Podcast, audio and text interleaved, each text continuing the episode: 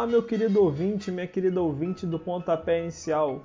Hoje é um dia histórico do programa, marcado pela reformulação do plantel. Quem está no comando sou eu, José Vitor, antes repórter do Pontapé, agora como apresentador, substituindo o queridíssimo Adriano, que saiu mês passado. E quem entrou no meu lugar e no lugar do Fred foram eles, Pedro Brandão e Lucas Lóio. Então sejam bem-vindos, rapazes, e queria que vocês se apresentassem, por favor. Obrigado, Zé. Fala aí, Lucas. E aí, querido ouvinte. É... Chegando, né, com muita expectativa, com essa resposta já, primeiro episódio já com o Vasco com acesso para a Série A aí. Então, é muito prazer estar aqui, desde já acompanho o trabalho desde o semestre passado da faculdade. É muito feliz de estar entrando aí pro time. Olá, ouvinte. É... Tudo bem com vocês? É... Tudo bem, Pedro? Tudo bem, Zé?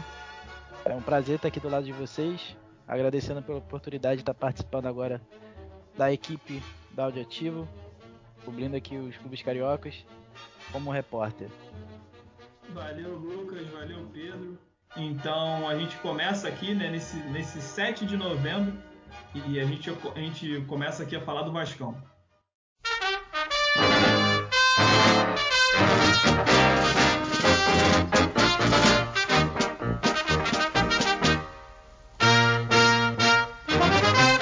Foi com muito sofrimento, mas o Vasco está de volta à elite do futebol brasileiro. Com gol de Nenê logo no começo da partida, a equipe carioca derrotou o Ituano por 1 a 0 e garantiu o seu acesso na última rodada da Série B.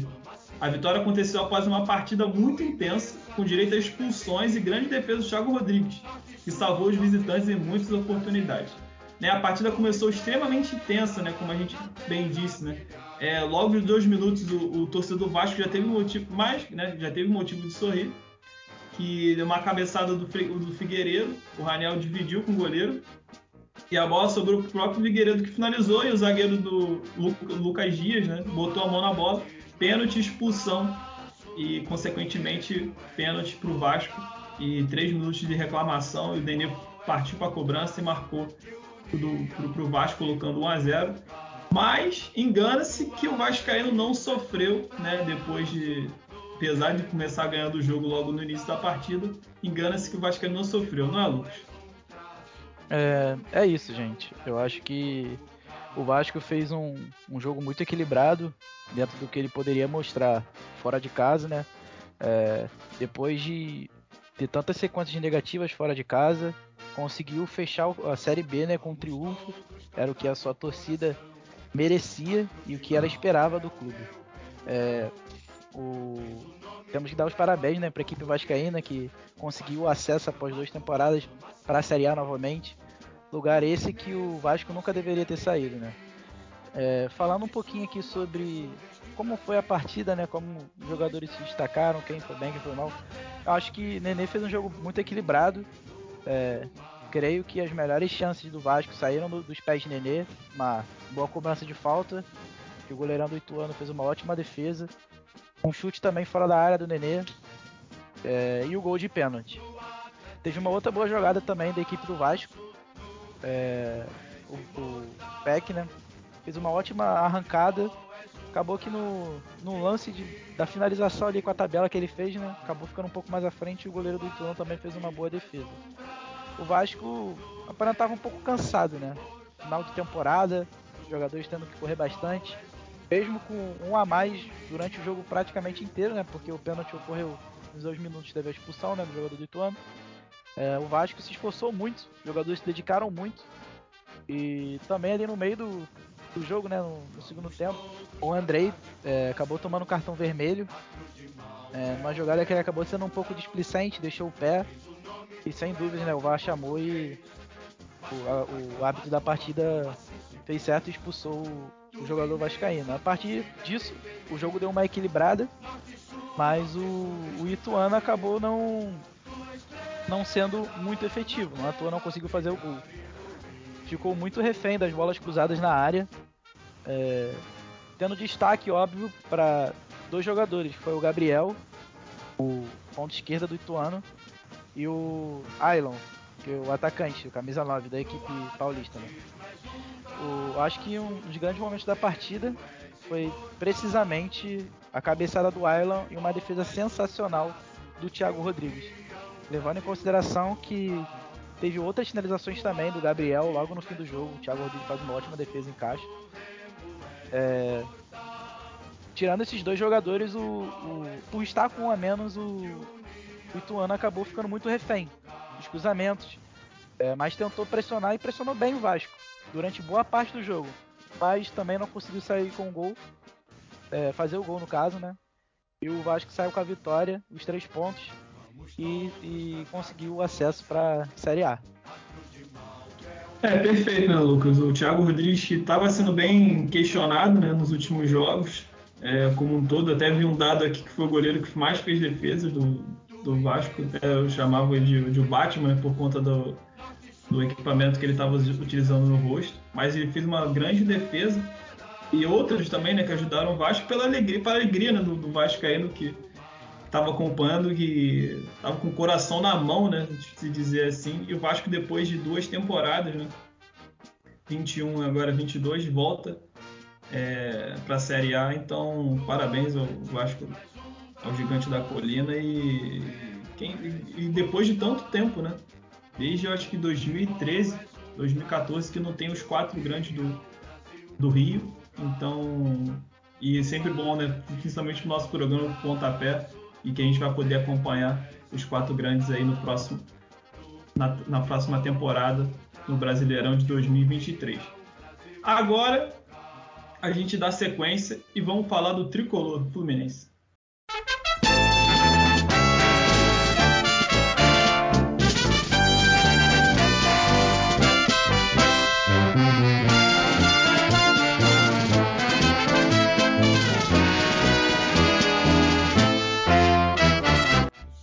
Avassalador. Assim foi o Fluminense no segundo tempo na vitória por 3 a 1 sobre o São Paulo no sábado, né, que foi o jogo realizado no Maracanã. Os paulistas até saíram na frente, né, com o golaço do, do Luciano, mas os cariocas contaram com um excelente passe do Germancano, né, o argentino que vem muito bem essa temporada, né, vem ajudando muito, sendo o homem de confiança do Diniz e que sempre está recebendo aquelas bolas ali na frente. Guardou e guardou três vezes em 13 minutos para decidir a partida, uma grande vitória do Fluminense, uma grande virada. E eu queria que né, é, trazer aqui o Lucas para a conversa novamente e saber o que, que ele achou da, da, partida. Achei que foi uma partida muito boa da equipe do Fluminense. É, São Paulo fez um, um, primeiro tempo até um pouco equilibrado, mas no segundo tempo o domínio foi da equipe tricolor carioca, é, com um grande destaque para o Cano, né? Cano, 42 gols na temporada, um absurdo. Com a idade que ele tem, números completamente expressivos.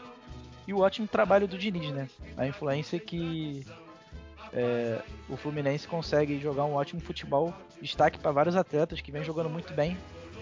O, o Diniz acaba trocando ali no determinado momento do jogo. Tira o Nino, coloca outro atacante. E foi o suficiente para o Fluminense voltar avassalador. Voltou jogando muito bem. E o Cano fez um hat-trick, marcou três gols na partida. É, perfeito, né? O Cano que mais uma vez decidiu e 42 gols na temporada né, nesse ano. É, nos últimos jogos, né, ele vem conseguindo marcas importantes, né? Recordes aí. E pode igualar o Neymar e Gabigol. Neymar em 2012 pelo Santos, Gabigol em 2019 pelo ano mágico com o Flamengo. Os jogadores que mais fizeram gols em uma temporada no futebol brasileiro com 43. Então o Cano só tá um gol deles de, de igualar vai lembrar que o, ele ainda tem mais dois jogos aí, né? Para tentar igualar, ou quem sabe até passar essa marca. É, e eu queria trazer, né? Já nessa, nessa tensão, né, nesse, nessa expectativa de Copa do Mundo, vai lembrar que hoje, mais cedo, teve convocação do Tite. Alô, Tite, né, que convocou os 26 é, para a Copa do Mundo. Mas eu tô, a gente está falando da Argentina, né, mais precisamente do Lionel Scaloni, técnico da Argentina, que falou que né, vai, vai colocar, vai soltar a relação com os seus jogadores segunda-feira que vem. E eu queria perguntar, né, para vocês, né, o, mais precisamente para o Pedro, será que pode, pode pintar o pai do Lourenço na Copa, Pedro? Zé, acho difícil alguém fazer o L nessa Copa, porque a gente aqui não tem essa a visão que, que eles têm lá na Argentina. Né? É, acho até que dá para traçar um paralelo com o que a gente tinha com, com o Gabigol aqui em 2019, 2020, que muitos pediram na seleção. Isso acabava não acontecendo, né? Mas aqui no Brasil a gente não entende realmente porque o Cano, é, ainda mais agora, nesse meio tempo assim que a Argentina não tem um centroavante tão confiável, o Lautaro Martinez faz grandes temporadas na, na Internacional. Mas chega na Argentina, não é aquele espetáculo de gols, né? Mas lá a, o papel é outro. Lá o Cano não tem esse espaço, ele não tem esse reconhecimento. Inclusive, isso já vem de muito tempo, porque o Cano ele não foi só artilheiro no Vasco no Fluminense. Na Colômbia, ele foi um dos grandes goleadores do clube dele, chegou até a ter alguns processos aí de naturalização. Mas a verdade é essa, é muito difícil, muito difícil mesmo o Scaloni lembrar do Cano na Copa. É, e Pedro, eu acho de acho difícil até se a gente pensar num retrospecto que eu fui até quando pesquisar e teve quatro nomes apenas que atuavam no Brasil quando disputaram a Copa do Mundo, né? Pra, precisamente o, nos últimos exemplos, que foi o Tevez e o Mascherano no Corinthians 16 anos atrás, né? Então, os dois que foram disputar a Copa do Mundo da Alemanha em 2006. E então para você ver quanto tempo faz isso é uma cultura que não normalmente não costuma chamar e que até uma crise, né? Que a gente achar por aí o, o, Argentina que teve grande atacante, né? Nessa última década, Higuaín, Agüero, Diego Milito assim um pouco mais antigo, é...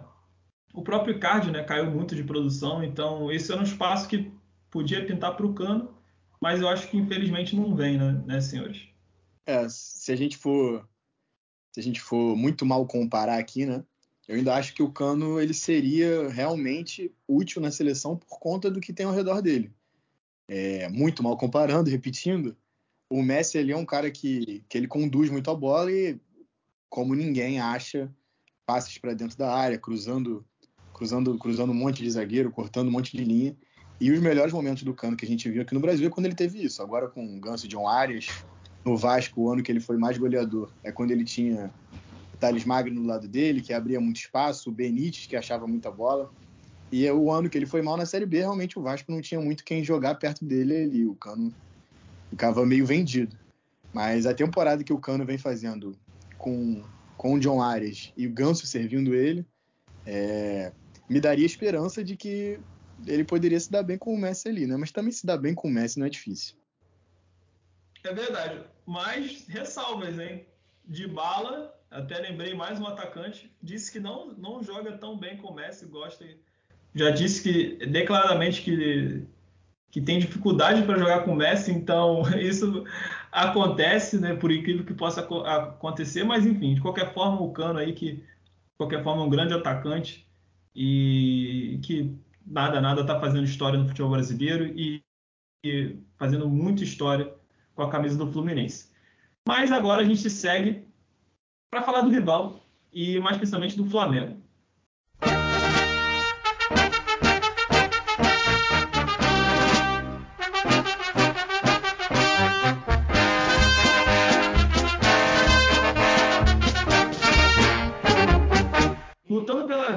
A, o Curitiba foi melhor e venceu o Flamengo por 1 a 0 no estado Couto Pereira, né, o jogo realizado ontem né, pela 36ª rodada do Campeonato Brasileiro.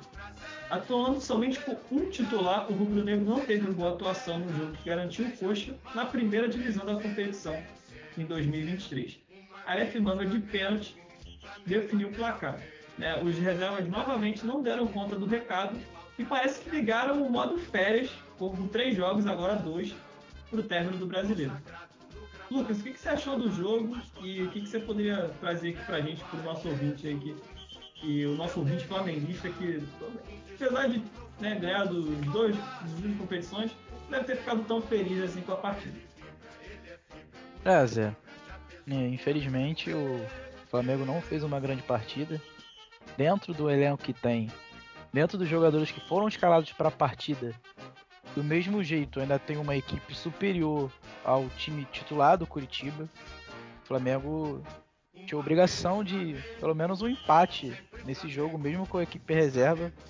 Percebe-se que, como é o final da temporada, né?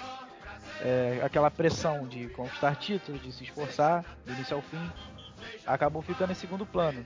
Mas lembrando que esse, essa derrota pode ter custado muito caro ao Flamengo, porque o Flamengo caiu da terceira posição para a quinta posição. O Flamengo pode perder aí em torno de 4 a 5 milhões de reais, que é o prêmio de, é, de classificação né, no Campeonato Brasileiro. Quanto maior a sua classificação, quanto maior a sua posição na tabela, maior o prêmio. E caindo da terceira para quinta, o Flamengo pode perder esse valor. Né? Foi um jogo é, bem limitado do, no quesito criação, né? O Flamengo sente muito, é, óbvio, sem os titulares, principalmente, né? A equipe de frente, Everton Ribeiro, Rascaeta, Pedro e Gabigol. O Flamengo sente muito quando, quando esses jogadores acabam indo para o banco e os reservas acabam atuando. É, levando em consideração que na parte ofensiva, creio que o Marinho foi o que melhor se destacou na partida, conseguiu bons chutes de fora da área, foi o jogador mais perigoso da equipe do Flamengo durante o jogo. É... O time no geral já está descansado, né? Final de temporada. E o melhor momento da partida foi principalmente o momento é, do pênalti, né? Que decidiu. O Flamengo tentou fechar é, essa carreira do Diego, né? É, tentou fechar com uma maestria, né? Com o Diego atuando desde o início do jogo. Só que isso acabou custando muito caro. O volante né, do Flamengo acabou sendo jogando errado também numa jogada muito importante, que o Aleph Manga acabou sendo na cara do gol e o Neneca fez uma grande defesa. Ele também, o Neneca, fez uma ótima partida, fez pelo menos três grandes defesas, também no, no chute na cobrança de falta do Trindade, ele faz uma defesaça. E o Flamengo acabou sendo derrotado na partida, né? 1 a 0 gol do Aleph Manga merecido. O Curitiba mereceu ganhar após o pênalti que o Diego acabou cometendo no segundo tempo. Né, Lucas? O Diego que a gente vai falar aqui na semana que vem, que domingo o Flamengo vai. Flamengo joga agora contra o Juventude e fecha a última rodada contra o Havaí jogando em casa. Esse jogo vai marcar a despedida dos Diegos, né? Diego Alves e Diego Ribas. Então a gente vai provavelmente vai estar falando aqui um pouco sobre eles, fazer um balanço. E Pedro, tem alguma coisa a mais acrescentar dessa partida? Assim, jogo bem sonolento, né? Desde o início, parecia que realmente os jogadores do Flamengo não queriam jogar. E eu acho que isso, isso fala muito, assim, da, do insucesso que é esse planejamento do Flamengo, né? Porque o, o clube ele vem com essa, com essa filosofia de, de não ter time titular, de ter dois times titulares, de, de contratar jogadores para repor mesmo e não ter essa diferença. E durante o ano isso até aconteceu em alguns momentos, mas é, agora, a gente... hein, Pedro? Desculpa até te cortar. É, teve uma boa fase, né? Do o time reserva vinha até mantendo bem né, no brasileiro, ganhando, batendo de frente com, até com o Palmeiras, mas depois começou a cair a partir do segundo turno, né? Por muito tempo a gente, o, o Flamengo, é, os torcedores né, até diziam que o time do brasileiro era melhor que o time da Escola. Exato, verdade. Mas não estou conseguindo marcar exatamente que jogo que parece que isso mudou. Não lembro se foi logo depois da goleada do Atlético ou teve algum momento que parece que, que meio que desandou, né? E os jogadores reservas realmente viraram, viraram reservas. Você vê o Marinho que tinham, vinham num bom ano caindo de produção, o Vidal que muitos pediam no time titular acabou caindo de produção também. E eu acho que isso ficou muito marcado no jogo de ontem, no momento em que o João Gomes, que era o único titular, mesmo sendo um garoto, acabou recebendo a faixa de capitão no meio do jogo, né? A gente vê que, para mim, isso de forma simbólica acabou marcando um pouco, assim, a diferença que hoje tem entre os titulares e os reservas do Flamengo, que a diretoria tanto lutou para não existir, né? É verdade. Acho que o Flamengo vem. Acho que até pensando nisso, o Flamengo já começou a pensar no, nos novos reforços, né? E acho que essa reformulação acontece, né? A gente pensar dos Diegos. E com certeza o Flamengo vai pensar e ir em busca de quem sabe aí agora retornar a ganhar o brasileiro e mantendo os, os títulos que ganhou na Copa do Brasil e na Libertadores. Mas quem vai jogar daqui instantes é o Botafogo e agora a gente vai falar sobre um pouquinho sobre o Fogão.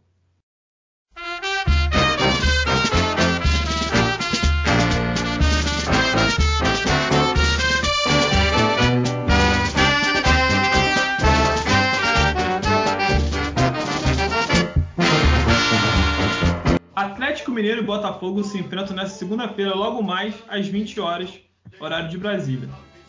É, a partida que encerra a 36ª rodada da Série A do Campeonato Brasileiro. Para o Botafogo, é tudo ou nada pelo sonho de jogar a próxima Copa Libertadores. Os cariocas estão na 11ª posição, com 47 pontos, 5 atrás do próprio Atlético Mineiro, que fecha o G8. A derrota praticamente encerra as chances de classificação, enquanto a vitória deixa a equipe muito viva para as rodadas finais. Botafogo que tem uma provável escalação com Gatito, Daniel Borges, Adrielson, Vitor Cuesta e Marçal, Tietê, Gabriel Pires ou Patrick de Paula e Lucas Fernandes. Na frente, Júnior Santos, Jefinho e Tiquinho Soares. É, o Atlético vem fazendo um campeonato abaixo, né? O Botafogo bem fora de casa. Será que o Fogão volta ao Rio com três pontos? O que, que vocês acham? Zé, o Atlético parece que já largou o ano há algum tempo, né? É, a expectativa com certeza não era essa no início do ano, mas é, do jeito que o brasileiro tem feito caridade aí com, com as vagas na Libertadores, o Atlético está praticamente assegurado e o Botafogo, que o planejamento era não cair, vai, pode acabar sendo premiado aí com essa vaguinha na pré-Libertadores. Se eu for falar de merecimento, eu acho que o Botafogo está muito longe disso, principalmente pela campanha vergonhosa né, que, que o time tem dentro de casa, mas fora de casa, normalmente, é, esse elenco aí tem conseguido buscar o resultado. Hoje Botafogo, como você disse, vem aí com, com o Jefinho já em boa fase. O Tiquinho tem feito bons jogos e caiu já nas graças da torcida. Marçal, Vitor Cuesta e Adrielson que se tornaram assim é, imprescindíveis para esse time. O Botafogo realmente é diferente quando os três jogam. E fora de casa, normalmente, né? O time do Luiz Castro tem buscado os pontos. Então, assim, é um jogo aberto porque em qualidade, em tese, assim, o, o Atlético é melhor mas na realidade não, não dá para prever muito o que esse time do Cuca vai fazer. É o Cuca Ball, né, o, o Pedro? É totalmente imprevisível, né? Vai de seleção brasileira a seleção do Ilhas Maurício em 5 segundos. Lucas? É, então, é, como o Pedro citou, né? Campeão do Botafogo dentro de casa, ter deixado torcedor botafoguense bem bem constrangido, digamos, né? Muita raiva também, porque tudo que o Botafoguense queria é poder ir ao estádio ver o clube vencer. Só que o que aconteceu mais constantemente é o time vencendo fora de casa. E eu concordo muito com o Pedro. Acho que ainda não é o momento do Botafogo jogar Libertadores, mas futebol é futebol.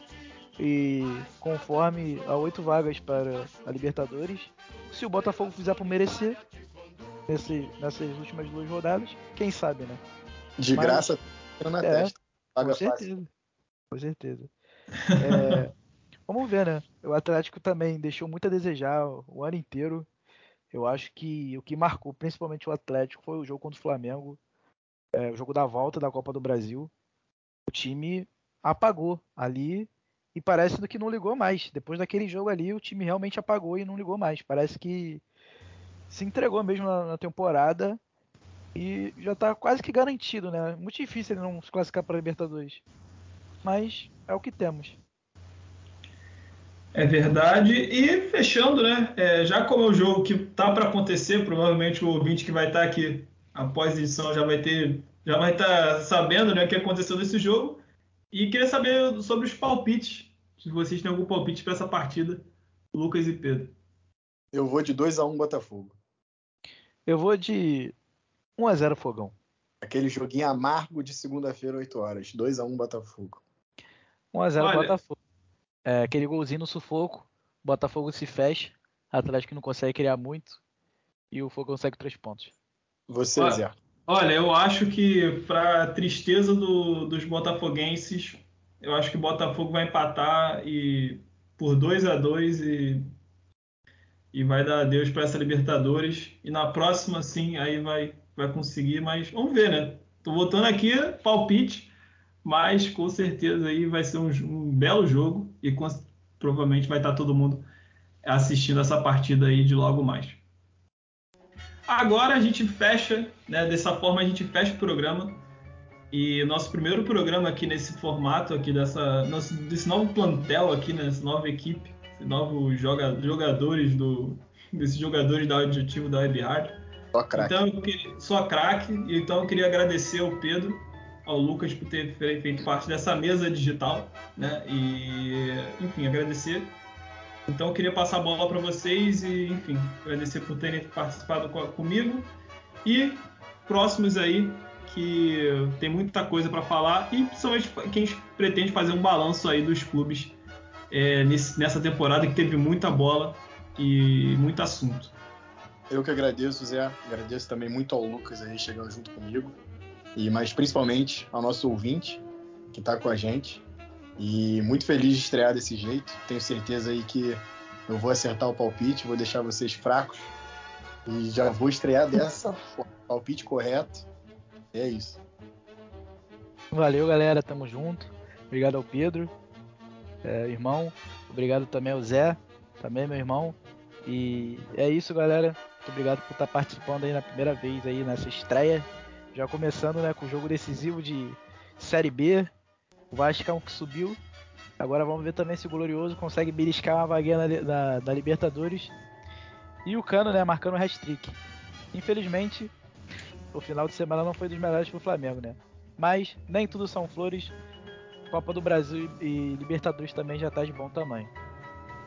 Perfeito, né? E jogador grande começa e se destaca em jogo grande. Perfeito. E é assim que. Verdade, então, dessa forma, eu agradeço você, ouvinte, que nos prestigiou mais uma vez.